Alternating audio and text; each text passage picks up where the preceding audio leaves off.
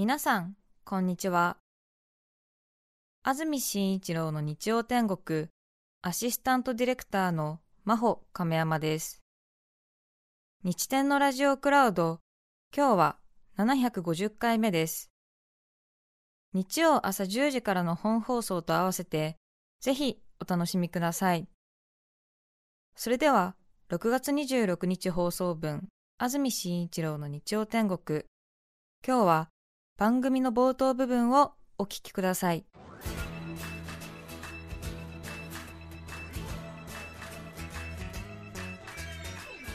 安住紳一郎の日曜天国。おはようございます。6月26日日曜日朝10時になりました。安住紳一郎です。おはようございます。中澤由美子です。皆さんはどんな日曜日の朝をお迎えでしょうか？青空が広がっています。6月とは思えない空ですね。夏の甲子園大会3日目っていうような感じの本当に。本当ええー、そうですね、はい、いやまだ梅雨なはずなんですがまたねこの後梅雨っぽい天気に戻るということなのかもしれませんがもしかすると梅雨明けしているのかもしれません。暑いですね。スタジオになります赤坂。もう今朝気温が32度あります。昨日も記録的な暑さになりましたが今日も引き続き暑い一日になります。東京の降水確率午後夜ともに10%前橋では20%です。最高気温がやはり今日気になりますよね。昨日は群馬県伊勢崎で40.2度6月の日本の最高気温の記録を更新。40度を超えたのは初めてということですね、はい、夜もなかなか気温下がらなかったと思いますので寝苦しい夜だったと思います。群馬埼玉の皆さん本当に大変な一日だったと思います今日の予想最高気温東京都心34.5練馬で36.4度府中で35.8神奈川県です。横浜32.9小田原33.2海老名34.2千葉県千葉32.0銚子29.1館山29.3茂原34.9埼玉県です。熊谷37.4埼玉36.8秩父36.0寄居36.3群馬県前橋36.3みなかみ30.0館林37.2桐生36.9伊勢崎36.8栃木県です。宇都宮35.3大田原34.1小山36.0佐野37.4おしまいは茨城県です。水戸34.7土浦35.5大子34.8つくば34.8今日の関東地方の予想最高気温をお伝えしました。なんか読み上げたらラジオ深夜便のアンカーになった気持ちになっちゃった。私の気持ちはどうでもいいね。ごめんなさい、淡々と。ね。ね、うん、微熱っていう感じのところが多いですよね。すごいですね、まあ昨日に比べると少し1度くらい2度くらい低いかなとは思いますが、そして週間天気予報も今週はずっと太陽のマークが出ているということですねずっと30度予想最高気温30度を超える1週間ということになります。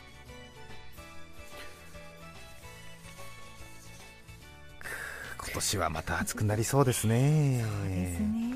6月でこれでは先が長いですね。そうですね、えー、もしかすると最高気温41.2ですか？今年もしかしたらまた更新するかもしれませんね。いや暑いですね。もう早速参っちゃった。ね。そして気になるのは皆さんもう先々行ってますか？これだけね梅雨時期に雨が降らないとちょうど週末私四国の愛媛松山に行ってたんですが松山も水不足でうん取水制限一番最初の取水制限が始まっているっていう風にねもうかかってましたか。地元のニュースでは言ってましたが関東地方の水がめですが利根川上流9ダム貯水率今どれくらいだと思いますか？この番組ではかなりダムの貯水率についても詳しく皆さんとね一緒に見てきた経緯がありますから。えー。すごいですよねなかなかね。うえん。ラジオのね番組始まってすぐダムの貯水率をみんなで うん言いながらっていう。ー思いを馳せてそうですよね。ダムについても皆さんも詳しくなりましたもんね随分とね、ええ。ポイントとしては何ですか？春とね夏でその貯めとく量の分母が変わるんであ。貯水率が急にね、はい。えー月が変わった瞬間に変わるっていう時がありますんでそこの数字のマジックにはい。ごまかされないようにっていうのが一つありましたよね。学びましたね、ええ夏はねええ台風なんかで一気に雨が降ってその雨をためなきゃいけないのでちょっと事前に抜いとくんですよね。あの満タンになる量を変えるわけですよね。そうでしたね、だから足りないってなると本当に足りないんですよね。そうですよね、ええ。うん。今のところ72.2%の貯水率ということで平年並みということですね、え。うん。ただ私たちは専門家ではないのでなので水は大丈夫ですなんてことは一言も言ってませんからね。そうですそうです、ええ。ただ私が数字を見て、うん。去年と同じくらいかなと思ってるだけですから専門家の分析だとまた違うのかもしれませんからね。これは専門家に聞いてくださいうん。ただ私は見てるだけですから。ねえ。ちょっと専門家に話を聞いてみたい気はしますけどもね。そうまあ、ラジオ聞いてる皆さん方はね専門家に話を聞くのはお前たちマスコミの仕事だろう聞けよって思うかもしれませんけどね。ええ。まあ一言言いましょう。嫌です。このこの一歩がちょっとね、ううんん。そう、うん、この一歩がね。うん。そうそうそう。嫌なの。嫌なんですよね。うん。お前たちの仕事だろってね気持ちはねあると思います。皆さんはねとってもね。うん。結構ね大変なんです専門家に話聞くの。あとはもう一つ大事なポイントとしては神奈川県という存在ですよね。覚えてますか皆さん。関東地方水不足だ関東の水がめ利根川荒川上流多摩川の上流のダムが渇水だ。取水制限がかかるかもしれない。水を大事に使ってください。このままでいくと断水です。水が使えないっていうのはお金がないよりも生活が不便です。なんてねこう言われ始めますでしょなんとなく1都6県、まあ、山梨は違うかなと思うかもしれませんけれどもね。ああそうなんだ。大変なんだ。ねなんていうふうに思いますよね。ね運命共同体かなって、みんな思う。ね。うん。誰も言いませんもんね。え。詳しくはね。でも実は神奈川県はそこに含まれてないんですね。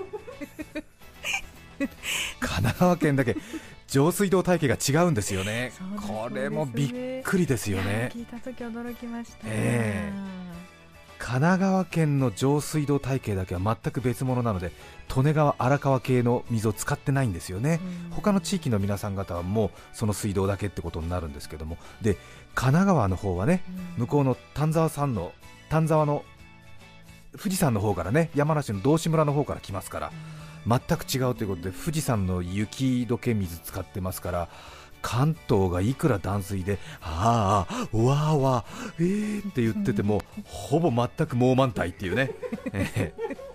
確か関東で水がめが貯水率が40何パーセントでもうみんなひいひい言ってた時に神奈川の水がめ貯水率102%っていうなんかもうえーみたいなどういうこと？みたいなね。ねえ。うん。安住さんはだからもう一歩進んだところにロケのお宿を取ってそこでシャワーを浴びるっていうふうに当時おっしゃってましたものね。私のね進みすぎた生活驚きましたもんね。そうですよ。うん。なので品川のホテルに控室を作ってくれるんだったらうん。品川のホテルの水使うシャワー使うのはちょっと申し訳ないから、うん。えー川崎にしてくれって言ってね、え大違いだからーそれ。そう、うんね。全然違うから、うん。で川崎にしてくれって言ってそこまで迎えに来てほしいなって。で川崎のホテルを楽屋控室にしてそこで、えー朝から、えーお湯に浸かってたんでね 覚えてる、うんそう。うん。うん神奈川だったらいいからしっかり入ったりなんかしてね、うそうんですよね。そうでしたそうでした。あとは京浜東北線乗っててね。いやーちょっとこれダメだななんて言ってね。もう。うんちょっともうああもう蒲田のあたりでもうトイレ行かなきゃダメだなんて思ってもぐっと我慢してね。でなんとかね川崎まで。なんとか川崎のアゼリアまで我慢なんつって。あーなんつって。で川崎の駅のトイレをお借りして。ちょっとブシャーって流して。流すえ なるほど。なるほど。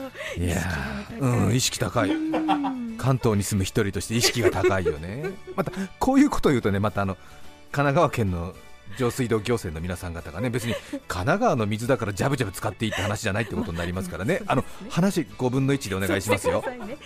一応その神奈川だけ上水道体系が違うという事実を上手に伝えるための私のじゃれ話ですから。おじゃれ話ですから。じゃれてるだけですから。問題の本質はよく理解しています。ねえ。いや本当にねでもねあの神奈川は丹沢水系のお水なのでうん。美味しいなんてね昔から言われてましてこれも話したと思いますけど、横浜港の方の水道も全部その山梨の方から富士山の水系から引っ張ってきてるや水なんで、え横浜港でえ船は水を積んで出港しますんでねよく山梨の道志のあたりの皆さん方は山梨の水は赤道を越えても腐らないなんていうね自慢話をして確かにあのクレソンが取れたりすごく水がきれいなところなんですけどもどういうことなのかなと思ったら横浜港で水を積んで横浜の水道の水を積んで質のいい水を積んで赤道を越えて南半球やヨーロッパ大陸の方に行くっていうことがやはり自慢の一つだということで神奈川の水道っていうのは本当に世界を代表する質のいい水道だということのようですね。ちょっとねその分税金も高くなっているようですけれども。あそうなんですね。いいですよね。あとは東京都内でも地下水を汲み上げてる市町村が2つくらいありますんでね、えーそこは今度はまた違う貯水率を発表しても全くうちだけは違うよっていうことになったりねするわけですね。いやーこれからねいろいろ上水道また注目されると思いますんで少しそういうような情報を持ってても楽しいかもしれませんね。そうですね。うん。あとは予想最高気温を発表して少し憂鬱になった後にはい。貯水率の話と水の話をすると少し気持ちが涼しくなるっていう私のね。ね ええええ放送人としてのノウハウがね生かされてますね。あー本当だ、うんうん。打ち水効果？打ち水効果。ううん。んねええ関係ないよね。ごめんごめん。もうさごめんなさいね。なんかトークが本当インチキ臭くなっちゃって申し訳ない。ねえ、うん、びっくりしちゃった自分でもね、うん、トークの打ち水効果。バカかっつって本当にね。やだやだ。ああ。少し気温が高くなりそうです。大変だと思いますけどもなんとか一日乗り切りましょう。今日のメッセージテーマはこちらです。ちょっと緊張したこと。大阪府の鬼の犬間に部屋干しさん49歳男性の方ありがとうございます。ありがとうございます。10年前会社の研修旅行でアメリカに行った時の話です。研修の休日に同僚10人くらいでアナハイム球場へメジャーリーグの試合を見に行きました。へえあら私も含め同僚たちは皆エンゼルスのキャップやユニフォームを買い興奮状態で初の大リーグ観戦を楽しんでいました。うん。大谷翔平選手が所属しているところですね。ええ。当時はいなかったと思いますけれどもええ。えアナハイムエンゼルス今はロサンゼルスエンゼルスですか？2回裏終了後突然球場全体に野球を称える内容の音楽が流れ出すと外野席にある大きなビジョンにいかにも幸せそうなアメリカ人の老夫婦が映りました。老夫婦はスクリーンに映ったことに気づきカメラに向かって笑顔で手を振っていました。その後若いカップルに切り替わりました。そのカップルはスクリーンに気づくとなんとキスをしました。球場が一気に盛り上がります。あーアメリカっぽいですよね。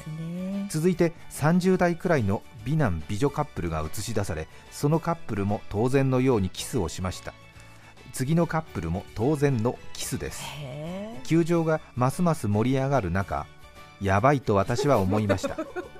たまたま私の左隣には会社の同僚の女性が座っていたのです。うん。部署も違うし女性の方が上位職だしほとんど喋ったことがありませんでもエンゼルスのユニフォームを着て楽しそうに野球観戦をしている日本人観光客は映像にされやすいのではないか。これは万一スクリーンに映ってしまったら流れに乗ってキスをしなくちゃいけないんじゃないかという不安に駆られました。もしこの流れを止めた日にはうん。球場内から大ブーイングを浴びるんじゃなかろうかとはいえ何の気もない同僚にキスなんてできるわけないし急に変な緊張が走り早く音楽終われとアメリカンカップルたちのキスをビクビクしながら見ていました。そっかそっか。結局私も同僚もスクリーンに映されることはありませんでした。最後は最初の老夫婦がまた映り照れながら軽くキスをするという締めくくりで球場が大盛り上がりのまま3回表に進みました。へー大リーグ観戦の思い出はホームランや球場の広さよりもこのドキドキの方が今でも印象深く残っています。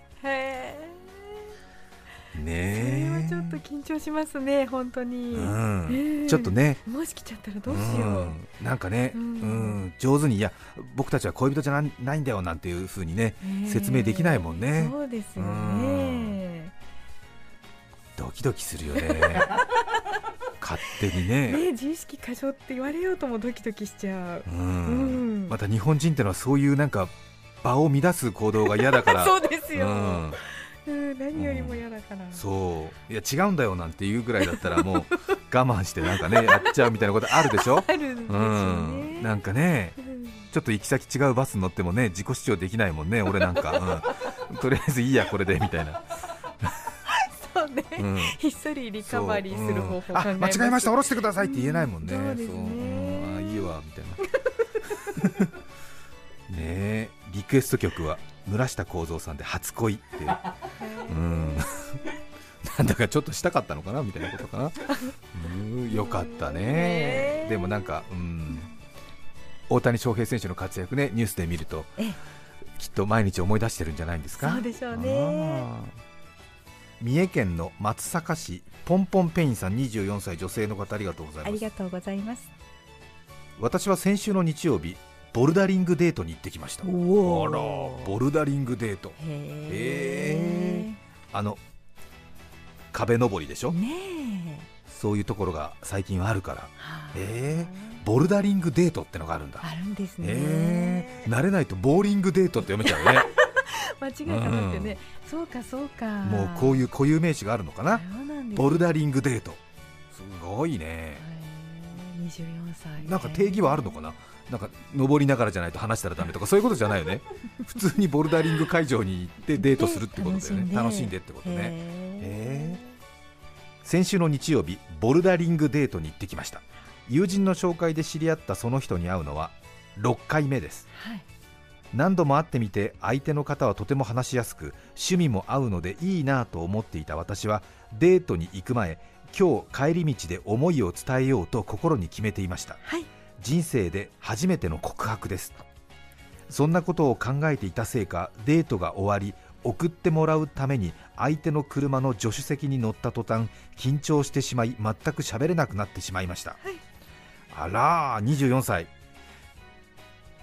帰り道全く喋らない私を心配して相手の方は朝からボルダリングをやったから疲れた？眠たい？と聞いてきました、うんうん。違うんです。今日は帰り道に思いを伝えたいと思っていて緊張がそれで好きなんです。よければ付き合ってほしいです。言葉に詰まりながらも一生懸命に告白しました。はい。少し間を置いて返事をもらいました。OK の返事でした自分でよければぜひよろしくお願いしますとのことでした。初めての告白はちょっといやとてもとても緊張しましたが勇気を出して一歩踏み出してよかったです。三重県の松坂の24歳の女性の方ああらーおめでとうございます。よかったね。え。人生初めてのねえー自分の気持ちを伝えようと思うと本当に緊張しますよね。うーんやらよかったじゃない。ねいいねえ。心が洗われるようだね。本当ですうねん。えあらまあ。ー、なんか若い人のこういうみずみずしいやりとりってのはいいね。若返りの薬だね。本当。いやー。本当にいいですね。いいね。あたくさん聞きたい。ーたまらんね いいね。24歳の女性のドキドキの緊張の瞬間。ね車の助手席で下向いたまま喋れなくなっちゃった。ねえ疲れちゃった？なんて言われて。ねえそんなことあります？最近。ないよねもうね。うーん。ちょっとね昨日のお肉が気持ち悪くてなんか下向いちゃうってことあるけど恥ずかしくて下向いて固まっちゃうってことないかもしれないね若返りの薬だから。じゃんじゃん聞かせてちょうだいよ。やめなさいっていうのよねこういう。6月26日放送分安住紳一郎の日曜天国。それでは今日はこの辺で失礼します。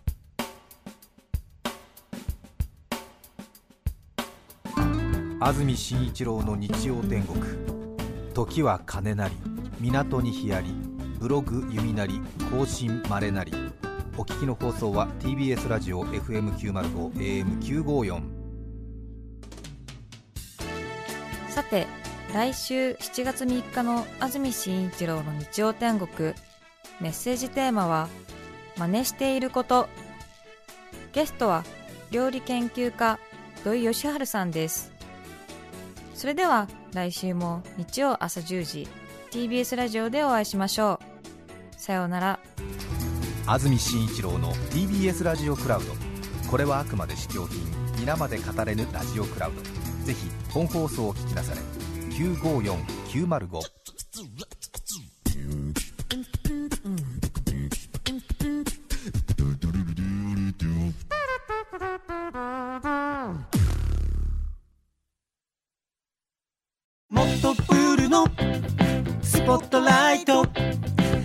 一人取り残さない社会をキーワードにゲストをお招きしながら勉強するやつ。みんなで考えてゆこうスポットライト。毎週日曜夜11時配信スタート。